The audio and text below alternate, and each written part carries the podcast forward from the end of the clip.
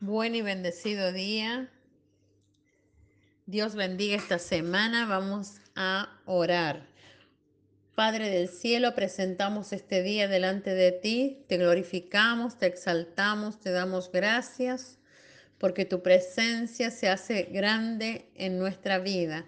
Gracias por una semana de bendición, una semana de caminar en cielos abiertos. En el nombre de Jesús. Amén. La palabra de hoy se encuentra en Romanos 1:20.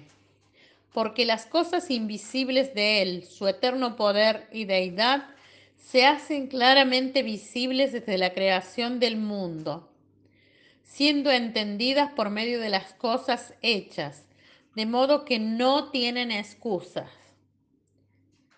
Romanos 1:20. Titulé este devocional La voz de Dios dará a luz a todos tus imposibles. Las palabras de Jesús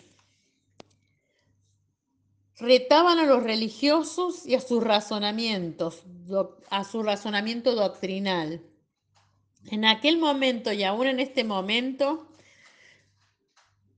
los milagros de Dios retan a la ciencia a nuestros razonamientos, a nuestros paradigmas, a nuestras maneras de vivir y de ser. Si hablamos de arrebatamiento, surge la pregunta, ¿cómo será esto?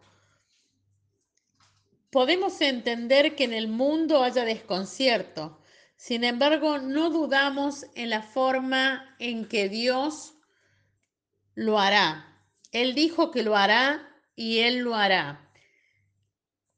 Él dijo que sería y Él lo hará. No ponemos en duda la posibilidad de las capacidades de Dios. Bendito sea Dios. Entonces, cuando Jesús vino a la tierra, este fue un milagro único. El verbo hecho carne habitó entre nosotros y hoy habita por su Santo Espíritu. La misma voz que llamó al mundo a existencia está en esta mañana en tu vida. La creación sigue respondiendo a su voz. Cuando Dios habla, crea y Él quiere hacer lo imposible a través de tu vida. Si tenemos en cuenta que la escritura habla sobre la palabra y habla como contenedoras como palabras que contienen vida o que contienen muerte. La palabra puede, pueden contener paz, pueden contener amor, ánimo o todo lo contrario. Así también la palabra de Dios contiene su mismo espíritu y poder.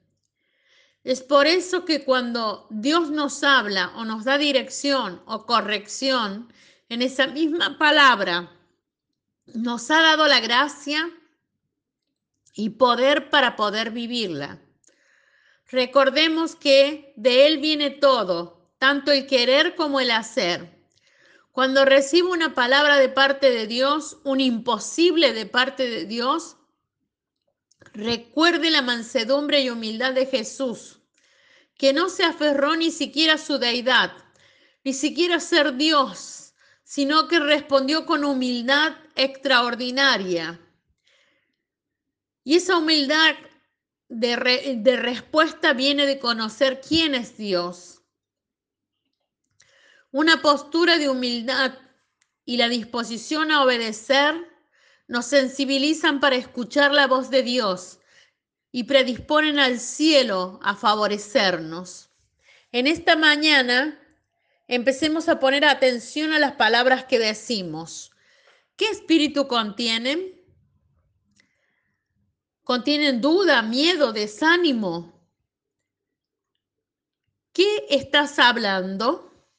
Cuando reconozcas alguna expresión que contenga algo contrario a lo que Dios ha hablado sobre tu vida, sobre tu casa, cuando las situaciones se vuelvan contrarias, reemplaza lo que estás viviendo o lo que está sucediendo en tu barrio o en tu familia por la voz de Dios. Puedes buscar una palabra en la Biblia y hablar vida y esperanza con esa palabra.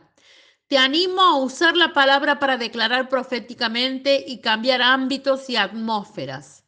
En tu boca hay palabra, sustancia, que harán manifestar lo que está oculto y escondido para favorecerte.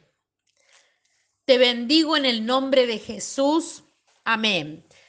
Nuestra oración a Dios en esta mañana. Padre bueno, en esta mañana nos acercamos a ti para recibir de tu Santo Espíritu el poder para realizar todas las cosas que preparaste para este tiempo.